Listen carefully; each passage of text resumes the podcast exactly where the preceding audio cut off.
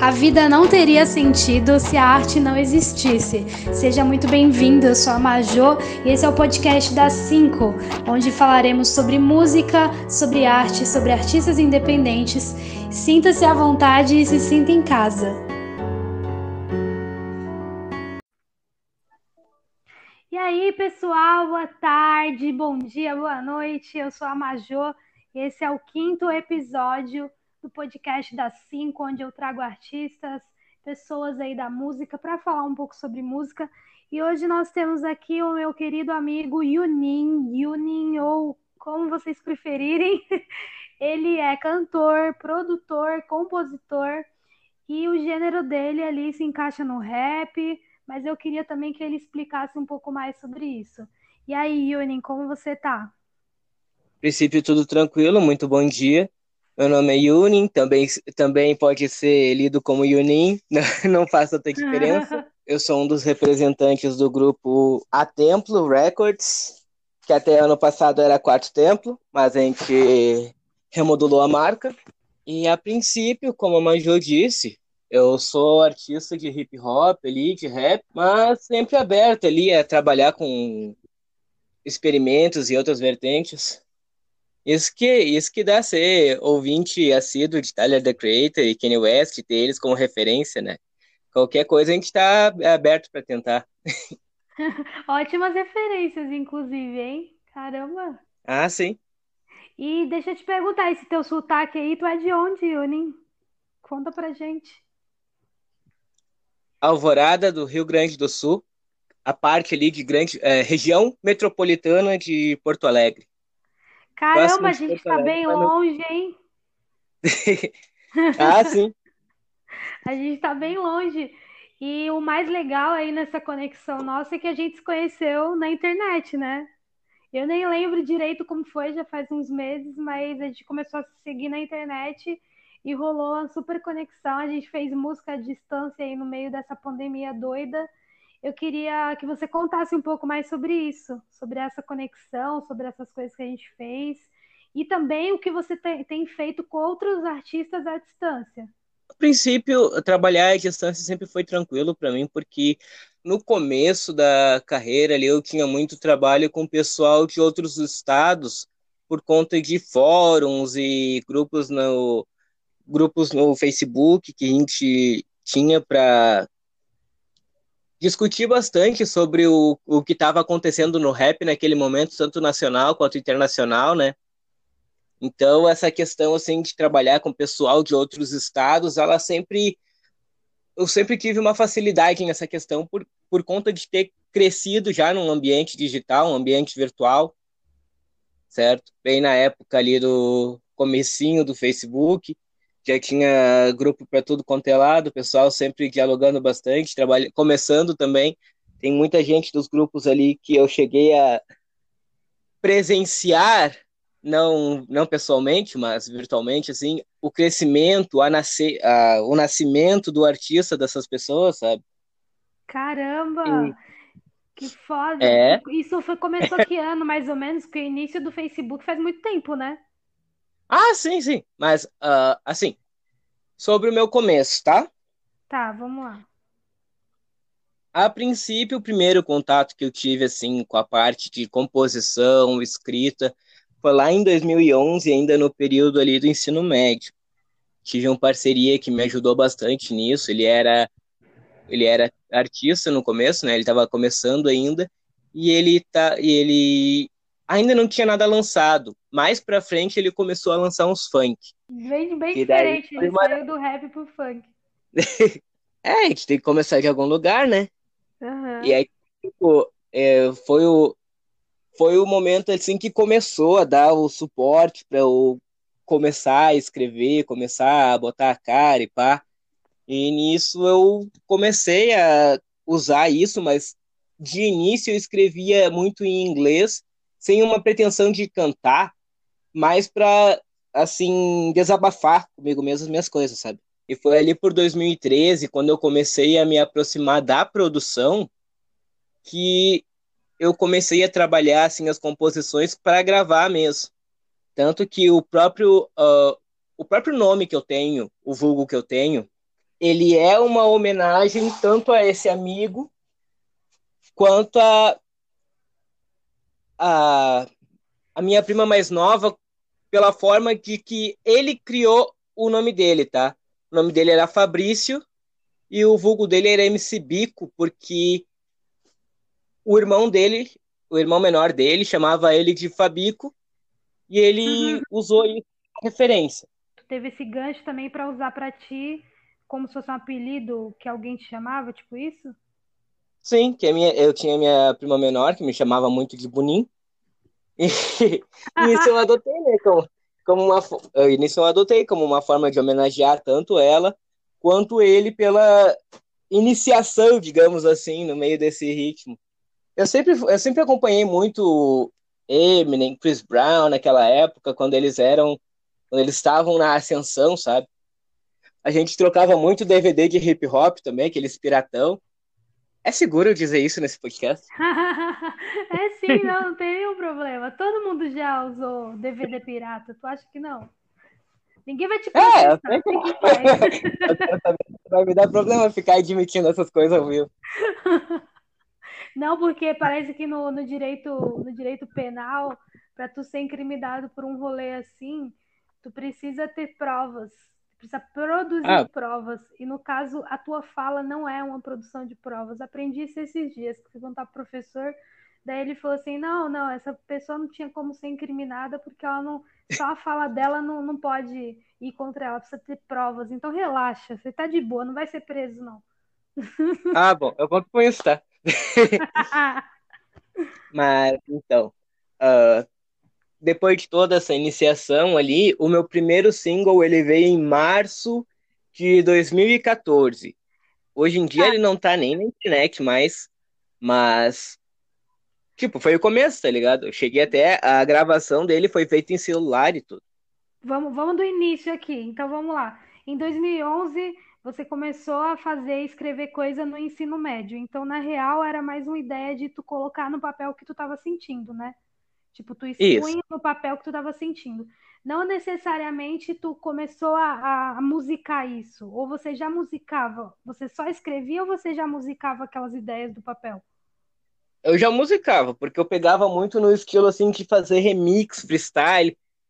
Mas, tipo, o, o jeito americano de freestyle, que é tudo escrito. Ah, entendi. E quando e, que tipo, tu começou tu a. Uhum. E tu, e tu canta naquele ritmo, naquele flow. Praticamente tu tá copiando o flow daquele artista original, assim, mas é só pra ter uma noção do que, que, tu, tá, que, que tu tá tentando fazer no começo.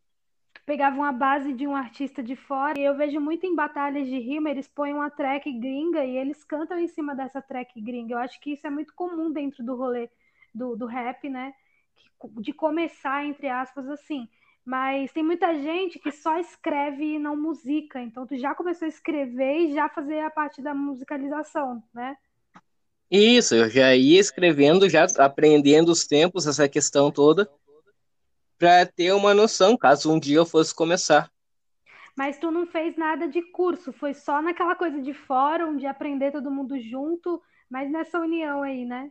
Na internet mesmo. Não, tive nada de curso. Tudo o que eu aprendi assim foi de meio autodidata. Cara, que foda. Admiro pra caramba pessoas autodidatas, porque eu também vou muito atrás das informações. O que eu queria te, te perguntar, os fóruns, eles começaram a, a, rolar quando? 2011, 2010? Foi por esse período ou foi depois? A princípio, a questão dos fóruns, ela é antiga. Tem, desde 2003 para frente, sempre teve essa questão, sabe? Uh, e teve muita gente que eu conheci por meio desses dos parcerias que conheciam Caramba. esses fóruns. Eu mesmo eu nunca, participei, eu nunca participei desses fóruns uh, diretamente. Foi sempre assim um amigo terceirizando Caramba. meu trabalho para lá. Cara, que foda. Isso. Tinha um fórum que, no caso, eu não participava, né? Mas eu tinha as parcerias que participavam, que eu conheço e trabalho até hoje. Tanto que eles foram os que mais tiveram presentes ali, que foi o Rodrigo, R. Santos na época, uh, o Thiago, que é o Master T, até hoje também é um dos artistas assim mais afiados em questão de multissilábica, uh, técnica. E assim, é um, é um pessoal que tu geralmente não, não encontra assim na superfície quando tá procurando. Tem um pessoal assim realmente, é como é que é a palavra? que Mocado. em papa conhecer, tipo isso? Caralho. Então, tipo, tipo era uma galera que realmente curtiu o rolê dos fóruns, vocês foram, né, se conhecendo por esse rolê. E o que eu entendi é que eles colocavam tua música nos fóruns, é isso? No começo, sim, porque eu não estava inteirada nos fóruns. Eles que. Eles eu conheci pelo Nossa, Facebook. Mano, que interessante. Sim. No Facebook, sim, que eu tive mais presente. Tem no Facebook, a gente teve um grupo lá uns tempo atrás. E eu vi direto vários artistas nascerem de lá, tá ligado? Uh, que é o que me deu essa facilidade em trabalhar com o pessoal à distância. Porque um dos artistas que eu conheci lá e eu tenho contato até hoje é o Aguin, é o Franklin, que atualmente trabalha com o vulgo de Bacari. Bacari. Tem uma galera assim que até hoje está hoje tá trabalhando mais profissional ainda, está crescendo pra caramba. Mas eles aqui, hein, pra, pra gente conversar. Inclusive, faz o convite aí. Manda para eles e fala, a Major chamou para vocês Sem irem lá para vocês conversarem. Se tu, se tu permitir, eu já faço esse convite, já puxo eles pra cá, não fazer. tem ruim. Fala pra eles me chamarem no WhatsApp e a gente só marcar o dia. Beleza? Meu, Beleza. É, fica à vontade para tu ir falando e desenrolando o assunto, porque eu acho que o rap é uma área que eu não conheço muito bem. Eu queria que você explicasse, é, pegando esse gancho do que tu falou da multissilábica, o que, que seria isso? Ele falou, eu não entendi multissilábica é tipo quando tu trabalha muitas sílabas rimando ao longo, da, ao longo do verso. Artistas que são muito fortes nessa questão, no Brasil aqui, por exemplo, são Eco, o Amiri, inclusive o Amiri eu tenho como referência, Bacari e Yagin são outros que cresceram bastante nesse aspecto, e no geral, uh, tu consegue tu consegue encontrar esses artistas às vezes, mas eles são mais raros porque tem mais. Como é que eu vou dizer? É um, é um trabalho assim que não é tão popular quanto as, music, quanto as músicas o que, que, que, é o que estouram, dentro sabe? do rap, que é as músicas que estouram. Tipo um Emicida, não? O Emicida, na verdade, ele é um artista que tem essa, esse dom da multissilábica também. Hum, e ele consegue mesclar isso com o mainstream às vezes. Então é um tipo de é um tipo de MC que serve muito bem para estudo. O que eu percebo do MC Porque... e do Rashid e do Projota é que eles estão muito numa característica pop, sabe? Eu não sei se tu entende também disso. Eu não entendo de rap. Eu tô falando assim, eu olho para eles e eu vejo que eles trouxeram muito a roupagem pop para dentro do rap, também para ser mais comercial, sabe? para se, se vender mais. Eu não sei se você concorda com isso. Se é o...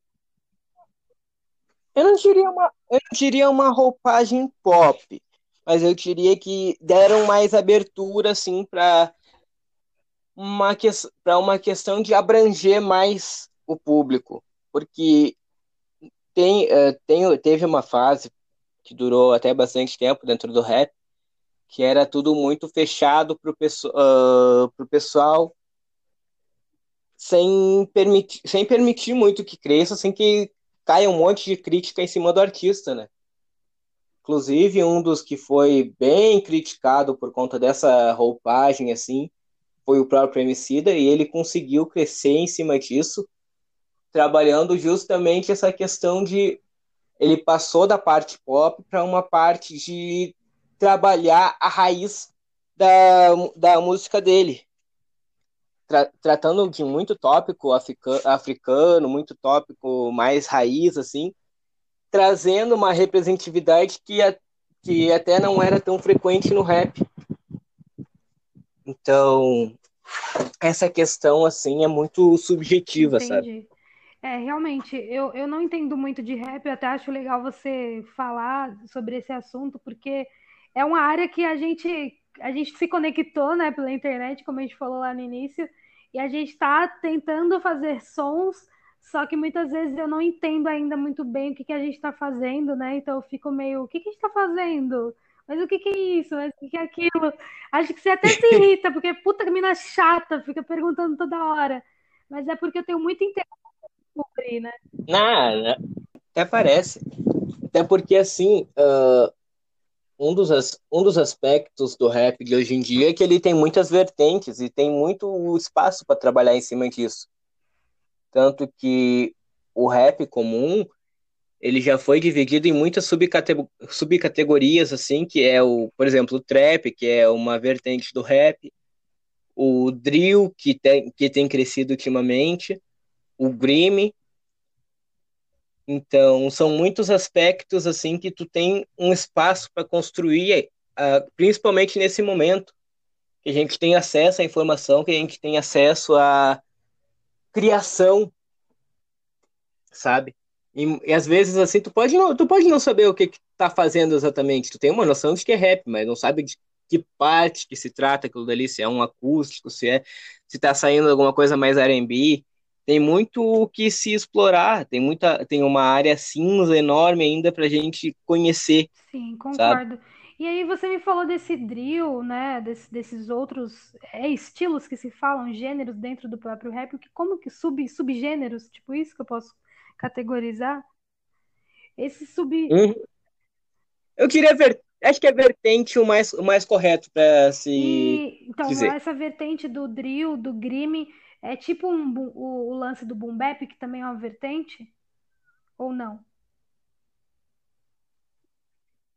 É tipo, tipo isso, é uma categorização, porque puxa para uma outra inspiração na forma de criar tanto as letras quanto as tu... produções, certo? Uhum. Eu não sou exatamente eu não sou exatamente o cara mais uh, orientado na questão do conteúdo dessas, dessas duas desses, dessas duas vertentes, mas cobre ah, isso daí do Bacari quando ele vier aí, porque ele vai saber o que bem, porque o Bacari ele, é, ele abraçou o drill, ele abraçou o grime de uma forma que tu, tu escuta uma vez que tu conhece o Bacari, tu escuta um drill assim, tu lembra, ah, isso daí parece coisa Caramba, que o Bacari faria. Vou até anotar aqui que o drill e o é para ver com o Bacari, beleza?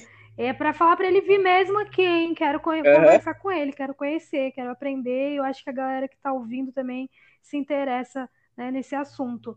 É, o Eminem, eu queria falar do Eminem, né? A gente falou do Eminem aí no começo que você falou que eu via muito Eminem nas antigas, muito Chris Brown. Eu queria te perguntar o, o, no que, que o Eminem se encaixaria. Eu sei que ele faz esse rolê do slow, slow, slow eu não sei, não é nem, nem slow, é fast, sei lá, algum troço aí que eu até esqueci o nome agora, que ele fala muito rápido. Ah, tá, mas não, flow, não, não flow. foi isso que me aproximou do, do estilo dele quando quando eu, quando eu tinha ele de referência. Hoje em dia, hoje em dia ele já não é tanto uma referência uhum. para mim, tá? Eu, eu meio que tô buscando outras referências porque eu eu escuto algumas faixas antigas minhas, eu sinto que tem muito dele ali no meio, mesmo que às vezes eu não queira. Então, ultimamente eu tenho tentado fugir um pouco dessa referência. Porque, assim, a questão do speak flow não é uma coisa que me atrai, mas ele tem um dom único assim na questão da multissilábica, que é uma das partes assim que eu acho mais empolgante de ouvir no rap. Entendi. Essa questão silábica, essa, essa questão de trabalhar o flow de forma quebrada. É, realmente, ele dá umas quebras ali no flow, né? Eu acho ele muito foda, é um dos caras que eu mais admiro no rap eu não entendo muito do, do rolê do rap, mas realmente o Eminem é muito foda. Eu não sei se o 50 Cent se encaixa dentro aí do rap, no que, que ele se encaixa no rap, se é rap, se é black, eu não faço a menor ideia. Mas quando eu era muito novinha, eu ouvia muito 50 Cent, tipo, eu sou muito fã. Então, Candy Shop, IO Technology, sei lá como é que fala. É, todas as músicas do, do 50 Cent realmente tem muito ali na minha memória afetiva. É, e eu queria saber assim de ti, que tu falou uma coisa bem interessante que a gente tem discutido aqui com várias pessoas que vêm aqui, desse lance da referência. Eu entendo referência como, tipo, tu ouve muita coisa e tu pega, tu acaba se transformando nessas coisas que tu ouve. Eu acho que tu colocou muito bem aí no, no que tu falou, que nos teus trabalhos antigos, tu acabou tendo muito do Eminem nas tuas coisas. É, tu consegue hoje, mais velho, analisar o porquê? É porque tu ouvia muito Eminem? É porque tu consumia muito? É porque, é porque eu conhecia bem o trabalho dele, sabe? Eu admirava bastante o trabalho dele e tudo, mas é aquilo. Eu comecei gostando do trabalho dele. Depois de conhecer o Eminem, eu parti para conhecer mais dos, dos mais antigos ali. Foi onde eu conheci o Tupac, foi onde eu conheci o Big. E mais para frente eu comecei a procurar mais sobre o J. Cole e o Kendrick, mas o J. Cole acabou sendo um dos mais uh, relevantes assim para mim na questão de inspiração, né? E depois mais para frente veio Tyler the Creator, a Art Future, que no caso era o grupo era o grupo que ele tinha, né? Que continha tanto ele, o Earl, o Frank Ocean. E esses acabar e esses quando vieram à tona assim, é engraçado porque no começo eu odiava eles. Você criou a relação de amor e ódio aí. Eu, é, é, é, estranho, porque no começo eu, eu, não, eu não gostava dele por conta do, de um outro artista que eu escutava, que era o Hopsin, que ele era muito. Ele pegava muito do Eminem. Certo? Pegava muito, muito do Eminem, assim, o estilo dele. Mas conseguia ser autêntico também. E ele tinha um. E ele fez alguns trabalhos atacando o Tyler. E naquele momento, assim, eu tinha escutado o álbum dele pela primeira vez e não me apeteceu, não me desceu. Uh, depois, o Tyler lançou o Wolf, e foi onde eu comecei a realmente apreciar o trabalho dele, entender além daquela estética, porque ele tem uma estética bruta, tá? Na primeira vez que tu escuta, assim, é, é pesado de ouvir, é uma coisa, assim, que às vezes pode soar desagradável, desconfortável, mas no momento em que tu começa a se apegar porque o Tyler ele trabalha muitos temas assim que são pessoais. E às vezes isso pega muito a pessoa assim na questão de ela se ver naquela situação, ela se vê naquele contexto e acaba se apegando ao artista. Sei, a sabe? arte ao artista, né? A gente começa a criar daí... um vínculo, né? Querendo ou não. Exata, exatamente, exatamente. Ele vai criando esse vínculo e daí depois, depois que eu me apeguei ao Wolf, eu dei outra chance pro, pro álbum anterior dele e foi bem diferente a experiência, eu curti bem mais, eu me apeguei bem mais. E quando eu vi ele já era uma parte das minhas referências também, principalmente pela questão de ser mais experimental na minha produção, na minha forma de trabalhar, eu gostava de eu sempre gostei de experimentar, de trabalhar com experimentação assim, fugir um pouco do que é comum. Sim. E você sabe? manda muito bem nisso, velho, de verdade. Eu até queria te pegar nesse gancho aí da produção, eu queria, eu queria que você me explicasse assim, quando que tu olhou para a produção? Quando que tu olhou e falou assim, putz, vou tentar aprender isso na internet, porque tu é autodidata pra cacete. Quando que tu pensou, eu vou buscar essas informações? E quando você foi buscar essas informações, essas informações estavam disponíveis? Tinha YouTube que nem hoje tem e a galera explicando a Deus dará, a torta e a direito? Ou eram informações mais restritas que tu teve que, tipo, realmente garimpar para conseguir? Então, a princípio eu até achei com facilidade, assim, porque na época que eu comecei a procurar, tinha uns, eu estava recém começando alguns canais fazendo um vídeo sobre isso, que hoje em dia, inclusive, tu não encontra porque o próprio free, o pessoal do FL, hoje em dia, eles derrubam o pessoal que faz videoaulas assim. Parece que eles têm uma plataforma própria para poder vender esse tipo de instrução, tá ligado? A ver isso? Nossa, Foi em 2013. Em 2013 eu comecei a conhecer a produção, eu comecei a experimentar, a mexer nisso, a mexer naquilo. Tanto que a maior parte eu pegava um básico, assim, eu, pega, eu pegava um básico e o resto eu começava a ir tentando, mexendo. Eu não cheguei a me aprofundar em todos os as regras, digamos assim. Entendi. Eu ia primeiro a, a lá louca tu é mesmo. que nem eu, tipo, vai, vou fazer, vou fazer, aprendo o conceito, daí uso minha criatividade e vou tentando incrementar coisas. Não tô falando de produção, mas em outras coisas eu, eu sou assim. Mas o, o, a gente conversando assim na nossa vida pessoal, eu percebo muito que tu gosta muito de álbum. Tu é uma pessoa que consome álbum, né? E aí eu percebo que, que tu fez esse, ah. esse gancho aí pra tua vida, né? Tu, tu, tipo, consome muito álbum e na tua vida como artista, tu começou a produzindo álbuns, que eu achei fascinante, porque o que a gente vê muito hoje é um comércio rápido de singles, de tipo, uma coisa muito fast music, sabe? Vai, faz um single atrás do outro. E tu já é uma pessoa que gosta de álbuns. Como foi para você fazer o teu primeiro álbum? Porque, se eu não me engano, você tem cinco álbuns indo para o sexto, né? Ou é seis indo para o sétimo? Uh, um pouco mais. Na verdade, eu sinceramente. Na verdade, o sinceramente seu vai ser o Meu nono Deus, projeto errei solo. muito agora, hein? Porque eu já. Eu vi uns cinco no, no Spotify. E olha que tem, e olha que tem mais números por fora, porque tem os três trabalhos colaborativos e tem os três trabalhos do JP que fui Meu eu que Deus, é produzi. muita coisa, cara. Isso aí é cabeça, cabeça de músico. Indo pro quarto Cabeça dele, de músico, né? A pessoa que realmente ama música faz o negócio pela arte mesmo. Muito foda. E como que foi esse teu primeiro aí? Aliás, eu nem terminei de deixar, não deixei você terminar de, de, de falar como que você aprendeu aí na música. Você foi garimpando as coisas, né? Te cortei, perdão. Uhum. Não, é, foi- a princípio foi pegando as, pegando as ideias, os conceitos ali e iniciando em cima disso. E como tu perguntou ali sobre o primeiro álbum, eu tenho, o que eu posso te dizer sobre o primeiro álbum é que foi frustrante, porque como eu tava pegando, eu tava correndo atrás ali de terminar o meu estágio para poder comprar um microfone, que eu ainda não tinha microfone.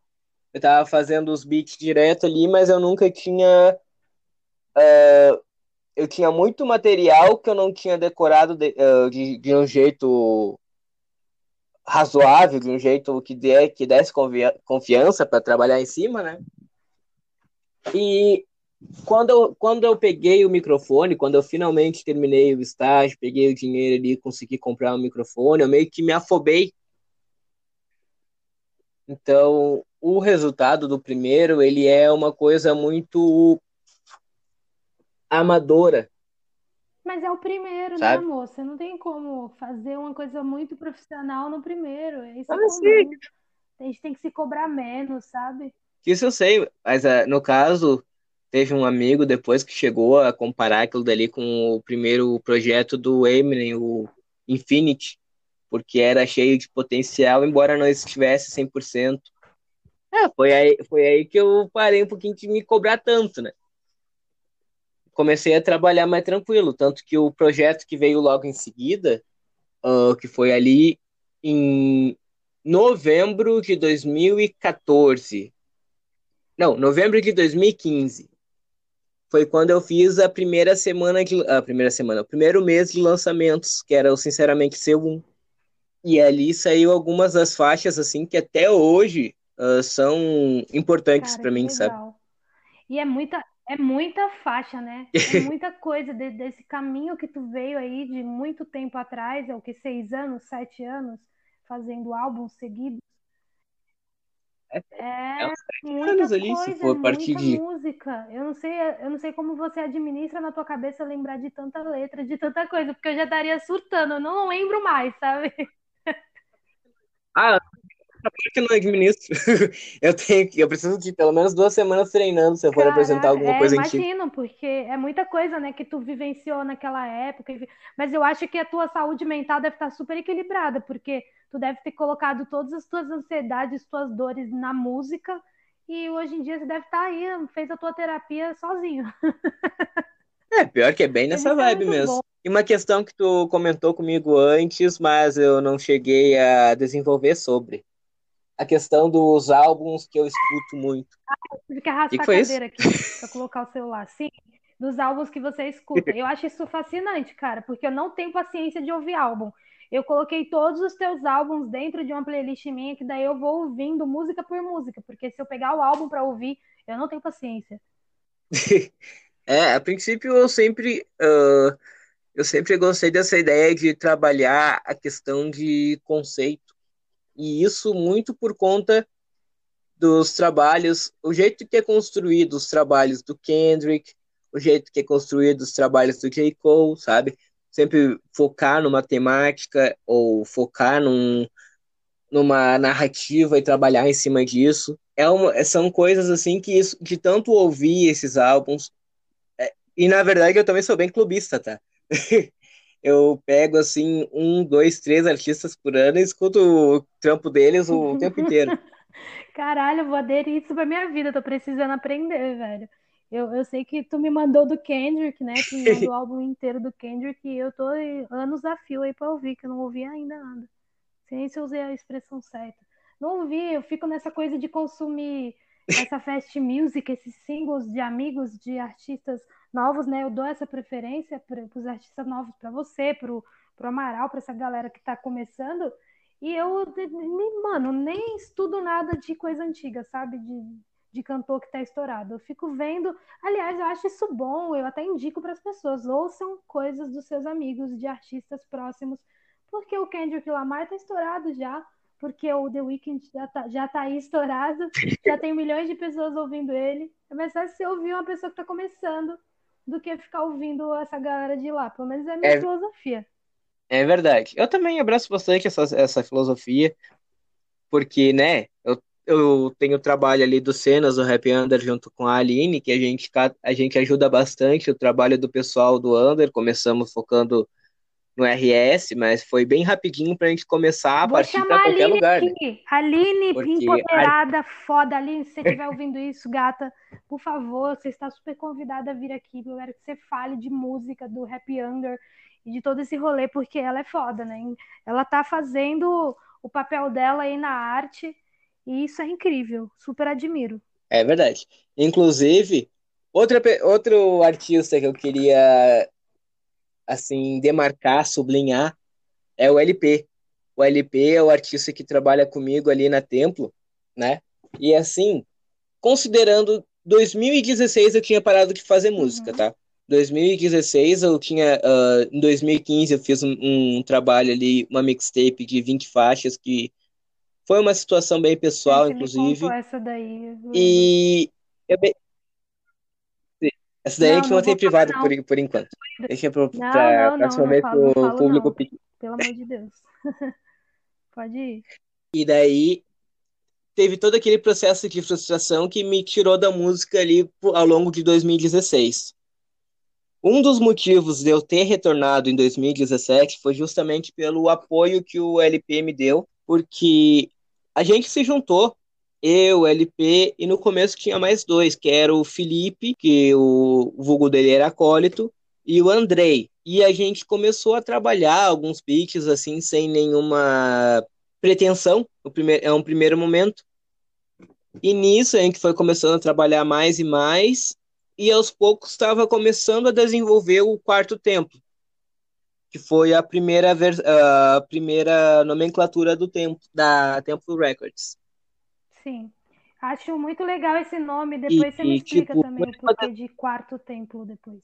Eu quero que você me Ah, o quarto templo? É, é, é, é, simples. O LP chegou uma hora assim, a gente estava definindo o nome, e tudo ali no quarto dele produzindo, né?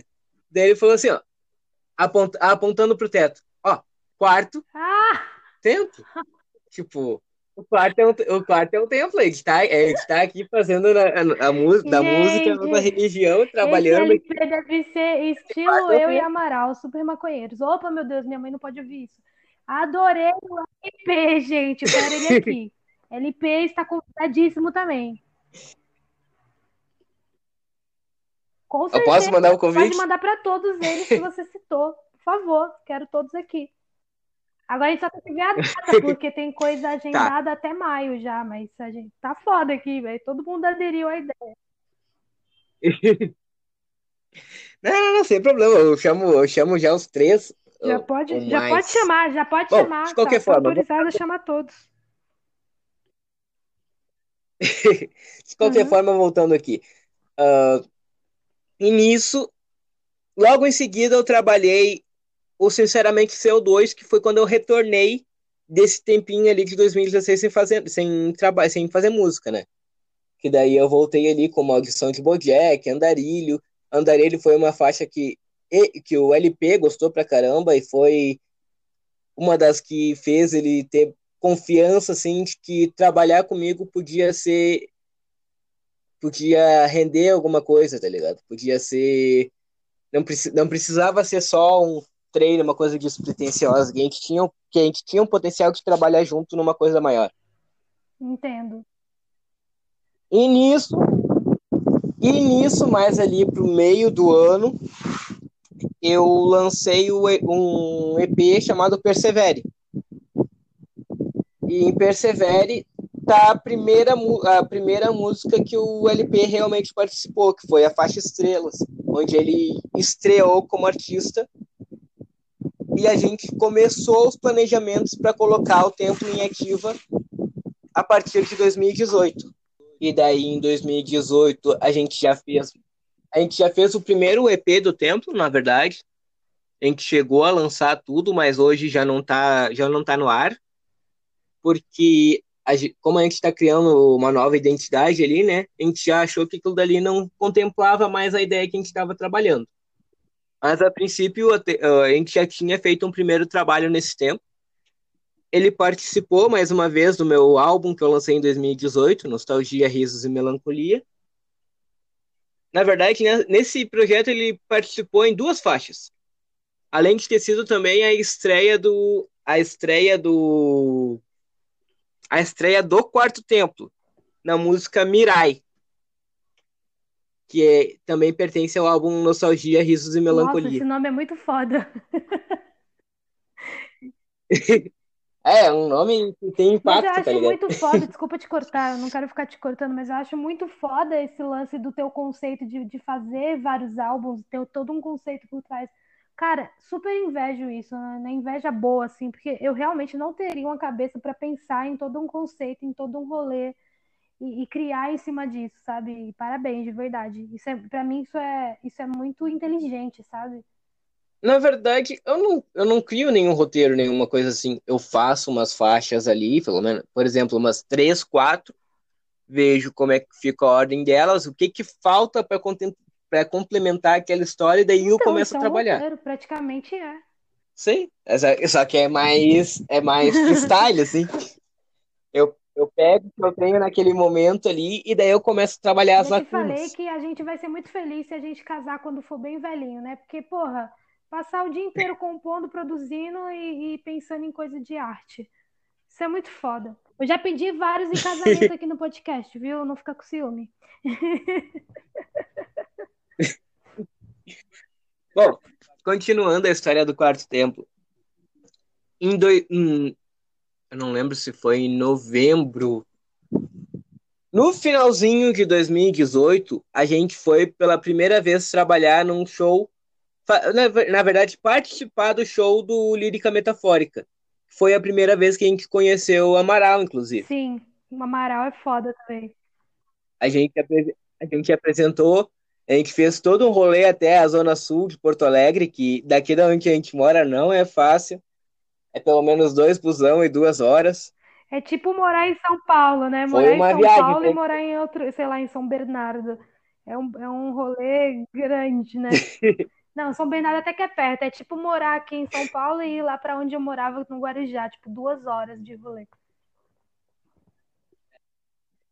É, era um, era um tempo de ônibus assim que. Bom, pelo menos a gente conseguia ir treinando nossas letras, tudo, colocar tudo em dia para apresentar. E foi foda, foi a primeira experiência assim de show que a gente teve em grupo. E foi assim marcante, tá ligado? Imagino. Foi quando começou assim a, a subir a confiança, a dar, a, a dar vontade de trabalhar mais música, dar vontade de trabalhar mais projetos, mais coisas. Imagino. Então, eu tenho muito a agradecer pro Amaral e pro Cable pela, pela oportunidade ali que a gente teve de trabalhar juntos nesse primeiro, no, nesse primeiro evento, porque toda a parceria que a gente tem até hoje é fruto, de, é fruto desse trabalho em equipe que eles proporcionaram o lá no começo. O Amaral foi o terceiro episódio, já veio aqui, mas o Cable tá me enrolando, falou que vai ver um dia porque ele quer primeiro esperar os lançamentos dele. Eu tô bem ansiosa, porque, cara, ele é muito foda também. Nossa, adorei conhecer ele, mesmo que seja também, né, virtualmente. Vocês estão sendo meus melhores amigos. ah, a gente, a gente faz o possível, tá ligado? Pra manter aquela, aquele contato, aquela amizade, manter as coisas funcionando, manter os trabalhos rodando. Porque, né, a gente a gente, como a gente está no começo, a gente tem muito mais uh, liberdade, eu acho. Liberdade para trabalhar da forma que Sim. a gente quer. E, e quais teus planos, assim, pro, pro quarto templo? Os teus planos futuros, assim, pro, pro quarto templo, não, pro A Templo Records. É que você falou tanto quarto templo, quarto templo, que eu já tô confundindo os nomes. A princípio, o plano principal é poder ir é, trabalhar aqui para juntar meu dinheiro e poder ir para SP para poder levar esse plano adiante lá com o LP, que já está em uhum. SP. Ele mora onde aqui mesmo, Zona Sul? Não me pergunte isso agora, que eu não vou saber disso.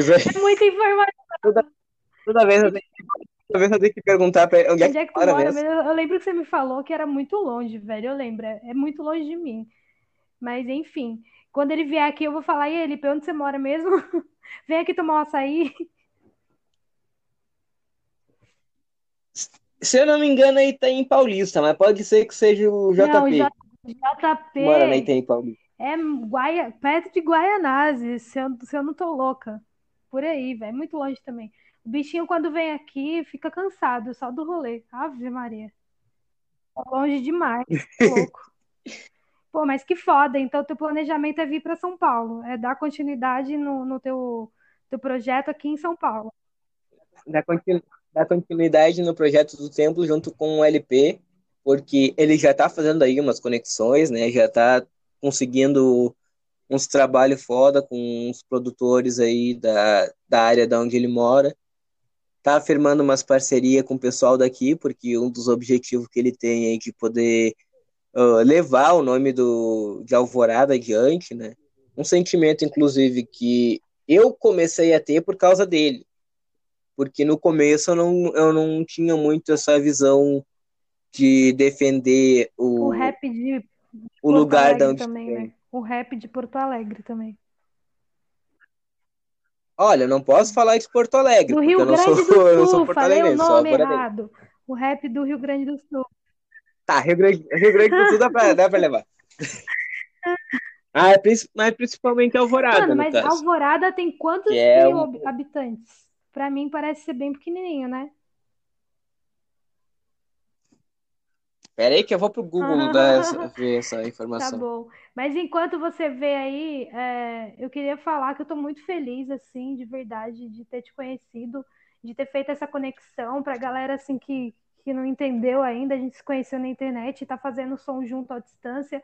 O Yunin já tem muita experiência com isso, porque ele já gravou muita gente é, pela internet, né? O pessoal manda a voz para você e você faz o beat, faz tudo, produz. Ele manda muito no beat, ele cria beats, então se você precisa de beat para fazer seu rolê na música, chama o Yunin no Instagram, ele sempre está postando beat no YouTube. E, mano, os beats dele realmente são muito fodas. É um cara que sempre tá estudando, sempre tá buscando conhecimento, totalmente autodidata, né? Como ele mesmo falou.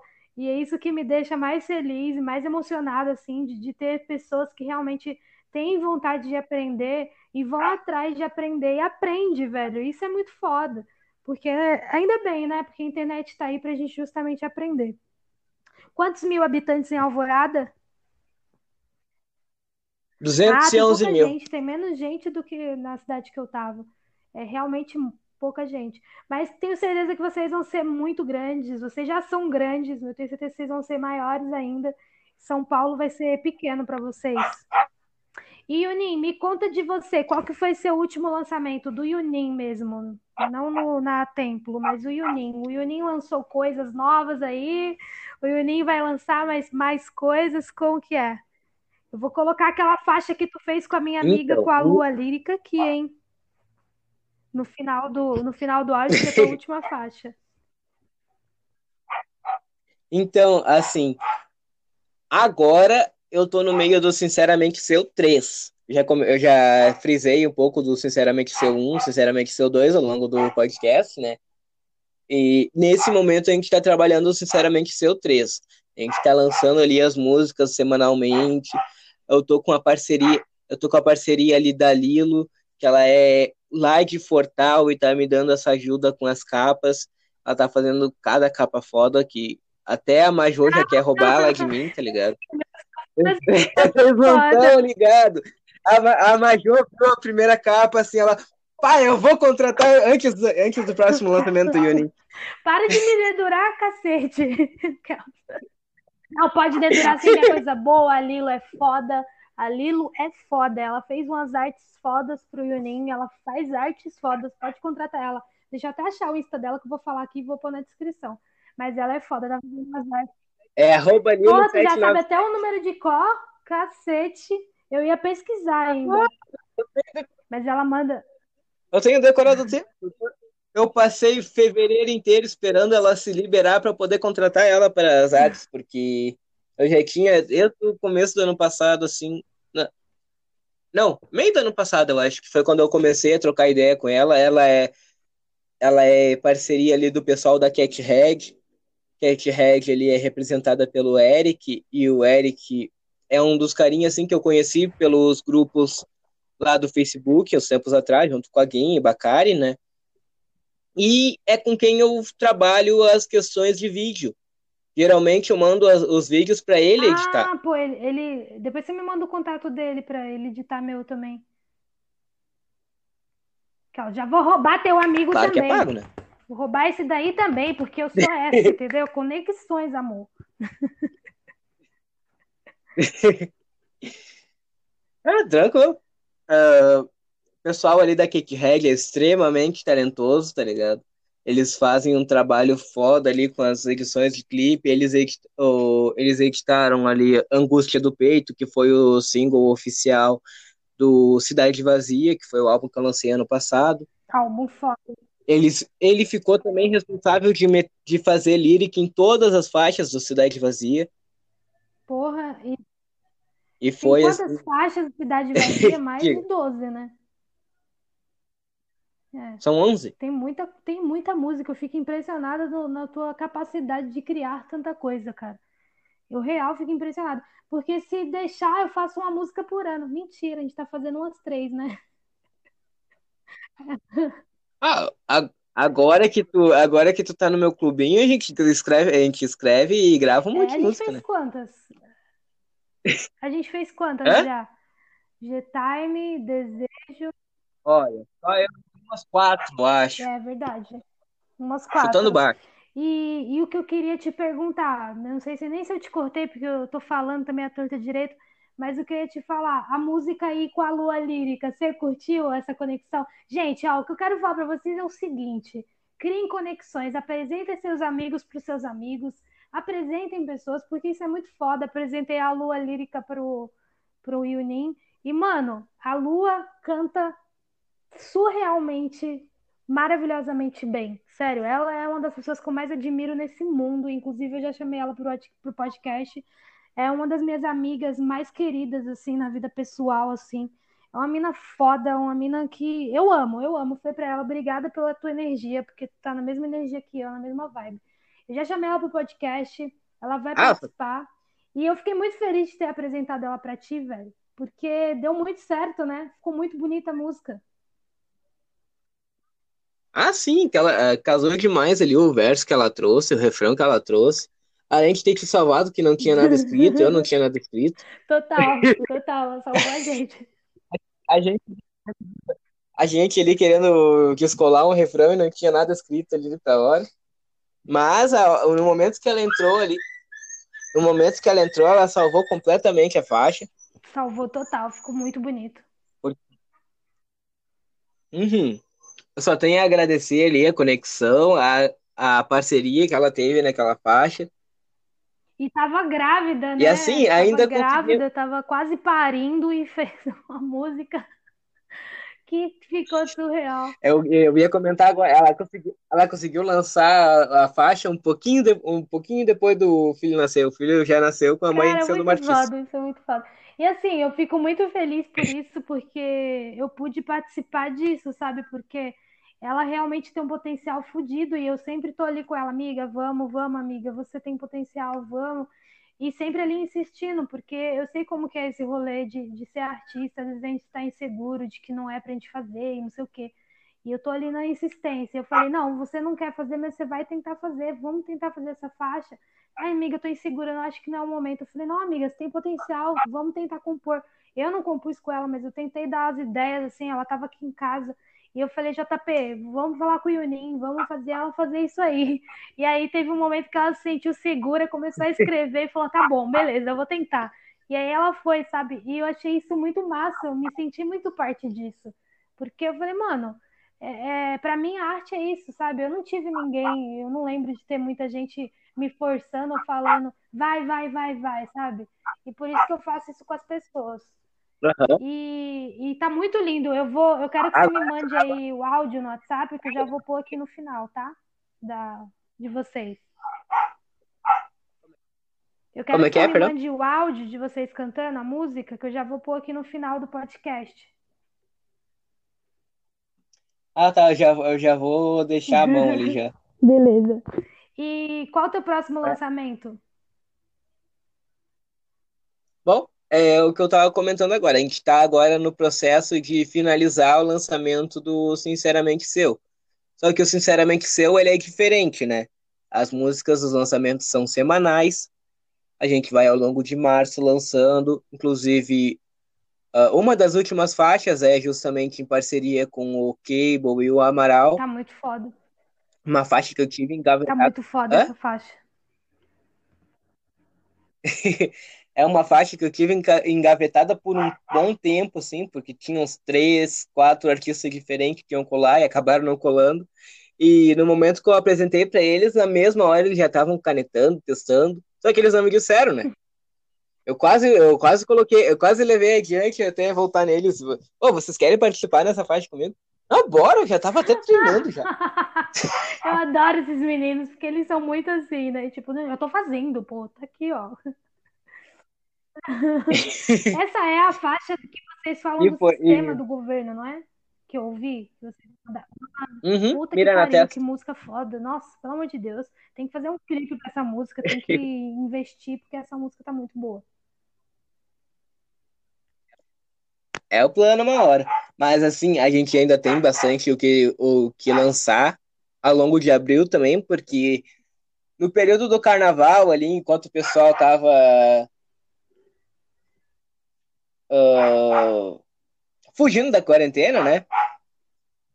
A gente, a gente se fechou lá pela, lá pela residência do Amaral para começar a gravar e preparar um projeto nosso ali, uns, uns singles nossos lá para movimentar o canal da Lírica, o canal do Templo. Então, depois que terminar o Sinceramente Seu, ainda tem mais projeto para sair. Caramba, agora eu animei, hein? Aí sim, quero estar nesse rolê também. Pode me chamar, que agora JP tá colando aqui direto pra pegar a voz minha e eu tô, ó, tô dentro. Vou comprar um mic também e a gente vai fazer nossas paradas. Pô, tô muito feliz em falar contigo, de verdade. Eu queria que a gente pudesse estender esse podcast, mas felizmente tenho que fazer até uma hora de conteúdo. E a gente conversou tão legal que já fez 57 minutos. Nem, nem Ah, parece, mano. Mano, nem parece. É que falar de música, né? Quando a gente gosta, parece que o tempo não passa, né? Sim, E fala aí pra galera qual Ah, é o teu Insta. Vou pôr na descrição também, mas fala aí qual é o teu Insta pro pessoal te procurar. arroba 1.2. Também sigam lá a Templo Records Underline Oficial. Como que escreve Unin? Pra se... Melhor se soletrar. YU e N. Y-U, dois N's e N no final, ponto 2, né? Numeral 2. Muito aí. obrigada pela sua participação. Eu queria saber se você tem algo para pontuar, se você tem algo para falar. Na verdade, eu acho que você tem muita coisa para falar. Eu vou te chamar de novo aqui mais para frente para a gente falar de mais coisas. Até peço desculpa e queria que você me falasse o que você achou do podcast, se você está curtindo a ideia. Eu... Olha, eu acho, eu acho que é uma iniciativa foda. É uma iniciativa assim que vai colocar, vai dar muita confiança para muito artista, vai colocar eles assim uh, dar liberdade de se expressar é sempre uma coisa preciosa quando você é artista. Verdade. E eu quero que você me já, já passe aí para a galera, para os seus amigos, todos esses que você citou, o meu WhatsApp, já pede para eles me chamarem hoje, que eu vou agendar com eles uma data para a gente já gravar e já programar para eles virem aqui. Porque eu realmente, esse espaço é justamente para isso. Pra, e você artista que estiver ouvindo, uhum. que não me conhece, que conheceu por acaso aqui o podcast, sei lá, no algoritmo, não sei, me chama no meu Insta, é Major Voz, ou se você conhece algum artista que você acha que precisa desse espaço, precisa é, dessa voz, né, para falar sobre a sua arte, me chama lá que a gente agenda uma data e você vem aqui. A gente vai conversar, é tipo conversa de bar, entendeu? Não é nada burocrático, não. Cola com a Major, que a Major é foda. Obrigada. Muito obrigada, querido. Vou colocar aqui sua música pra galera ouvir, tá bom? E uma ótima semana aí pra ti.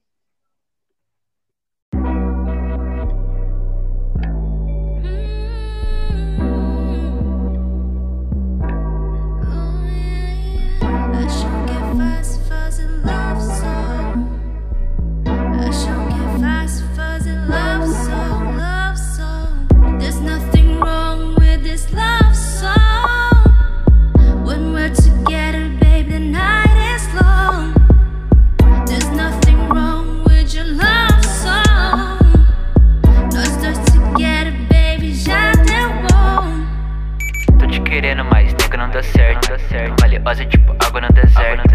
No meu peito tipo bala de deserto. Quando eu lembro sempre bate aquela bad Desce outro copo meu coração pede Nunca foi azar mas febre mas meu coração já ferve. Quando eu lembro sempre bate aquela bad Fica pra trás meu, papo de futuro. Escolha super show com mano mais maduro. Cê sabe. Lembro de tudo tipo sempre que eu madrugo. Huh? Sempre que eu madrugo, sempre que eu madrugo. Dropo essa bala, escuto em divina Acende outra só pra te ver sorrindo. Que eles falam mano, juro que eu não ligo. Manda mensagem nessa casa, eu já tô indo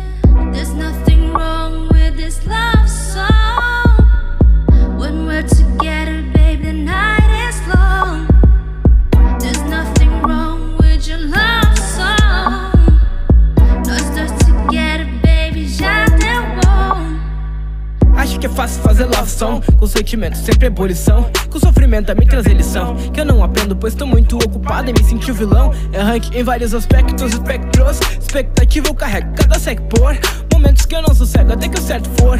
Sorriso dela mais perto tem que perde fôlego das vivências que carregamos o espírito. E olha que eu mal acredito nesses papos. Mas pra mim é um maltrato. Perceber o quão distante de ti eu tô. Maior pecado não está em contato. Acho que é fácil fazer song Mas eu não tenho dom de escrever como se fosse pra qualquer mina. Mas veja, eu compus um som. Resquícios do coração que faz as vezes que ilumina.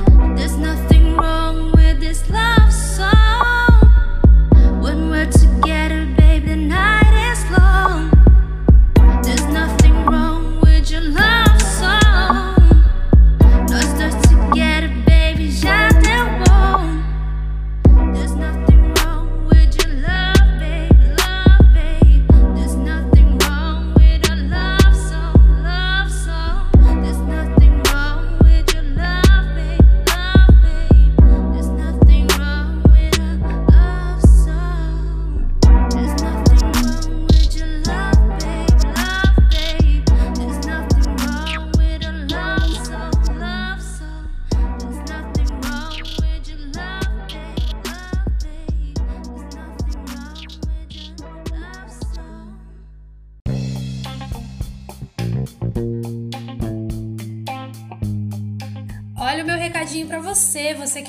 gosta do mercado musical, você que quer aprender sobre música. Eu trouxe dois especialistas aqui no podcast, a Bruna Campos e o Clemente Magalhães. Se você não ouviu falar de Bruna Campos, eu vou falar um pouquinho sobre ela. Ela é a maior referência em direitos autorais e já ajudou milhares de compositores no Brasil. Ela falou sobre direito autoral, sobre SRC, sobre ECAD e sobre outras coisas como editora. A editora faz milagre na vida do artista, será? Ela já administrou músicas como Meteoro de Luan Santana, Jogado na Rua de Guilherme Santiago e muitas outras músicas.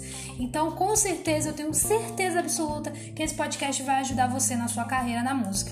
Além disso, Clemente Magalhães é um produtor incrível. Ele já trabalhou com nomes como Caetano Veloso, Jorge Mateus, Milton Nascimento, Zélia Ducan, Cássia Eller e ele é incrível. Ele falou sobre a One RPM, a gente falou sobre gravadoras, Spotify, tem muita dica do mercado musical nesse podcast. É muito fácil, é só você ir aqui no perfil do podcast da 5 e procurar esses dois podcasts. Tenho absoluta certeza que você vai aprender muita, muita, muita coisa. Um beijo!